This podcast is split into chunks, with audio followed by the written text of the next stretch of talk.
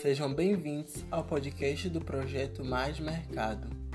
Hoje, com o quarto episódio da série, vamos discutir sobre a composição e distribuição dos kits escolares.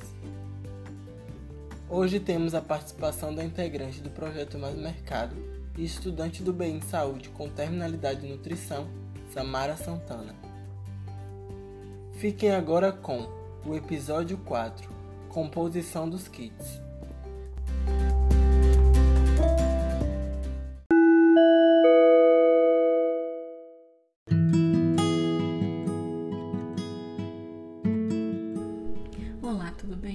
Eu sou Samara Santana e hoje eu vou apresentar o podcast Distribuição dos Kits.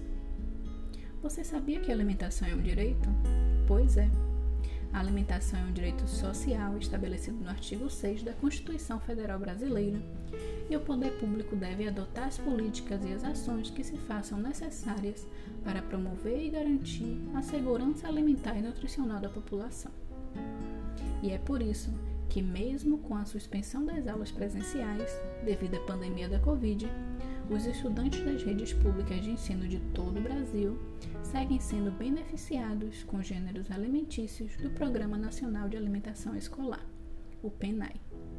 Sendo assim, no dia 7 de abril de 2020, foi publicada a Lei nº 13.987, que autorizou a distribuição de alimentos comprados com recursos do PENAI diretamente aos alunos beneficiários durante o período de suspensão das aulas nas escolas públicas de educação básica.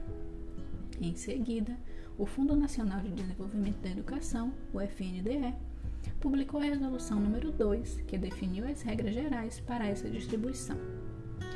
Tá curioso para conhecer essas regras? Começaremos pela elaboração do kit.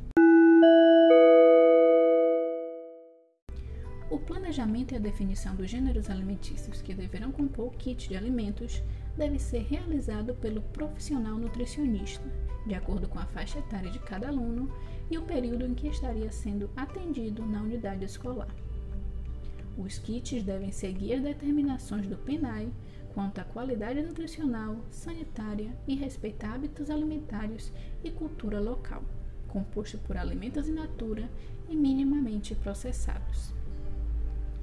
O fornecimento semanal de porções de frutas in natura e de hortaliças deve ser mantido sempre que possível, dando preferência às frutas, hortaliças, tubérculos e raízes de maior durabilidade.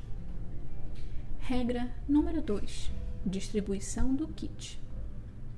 Cabe aos estados e municípios definirem a melhor forma de distribuição dos alimentos, definindo o dia e local de entrega mas recomenda-se a entrega dos kits diretamente na casa dos estudantes ou que somente um membro da família se desloque para buscá-lo na unidade escolar em horário a ser definido localmente.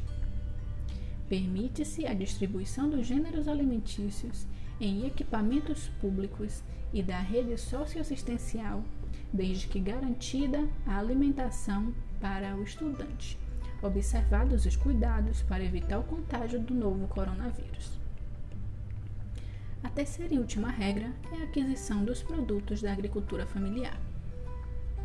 Não podemos esquecer que é determinado por lei a aplicação mínima de 30% dos recursos do Programa Nacional de Alimentação Escolar, o PENAI, na aquisição de alimentos oriundos da agricultura familiar. E essa norma ainda está valendo. Sempre que possível, a aquisição de gêneros alimentícios da agricultura familiar deverá ser mantida, priorizando-se a compra local.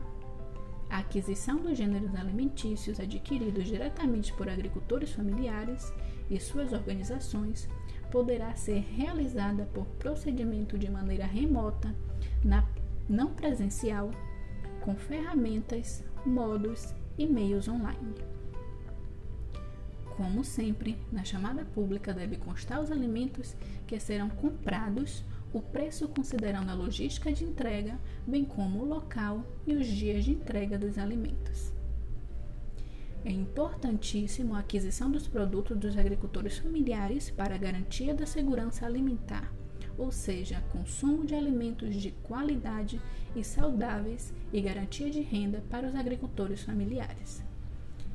E não se esqueçam, medida de distanciamento físico e de higiene continuam sendo cumpridas para garantir segurança às equipes de trabalho e aos beneficiados. Use máscara e, sempre que possível, fique em casa.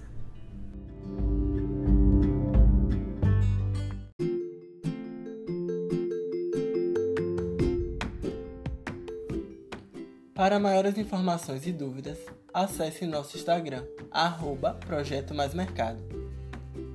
Esse foi o episódio 4. Espero que tenham gostado. No próximo e último episódio da série, iremos falar sobre controle social do PENAI. Até mais!